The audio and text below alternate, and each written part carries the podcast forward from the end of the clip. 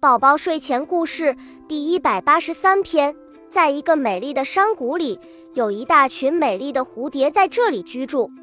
有一天，有几只蝴蝶在一起悄悄地议论起来，说：“在咱们的王国里，没有国王，国家就没法生存了。”另一只蝴蝶说：“不如咱们选一个国王吧。”一只蝴蝶说：“好啊。”说完。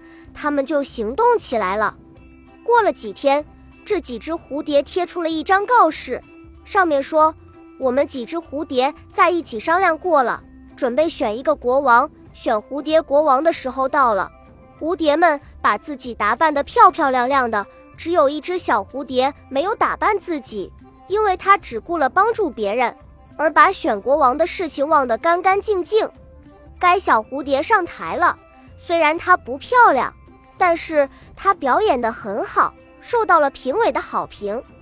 最后还是小蝴蝶当了国王，他把国家治理的很好，他心里也特别高兴。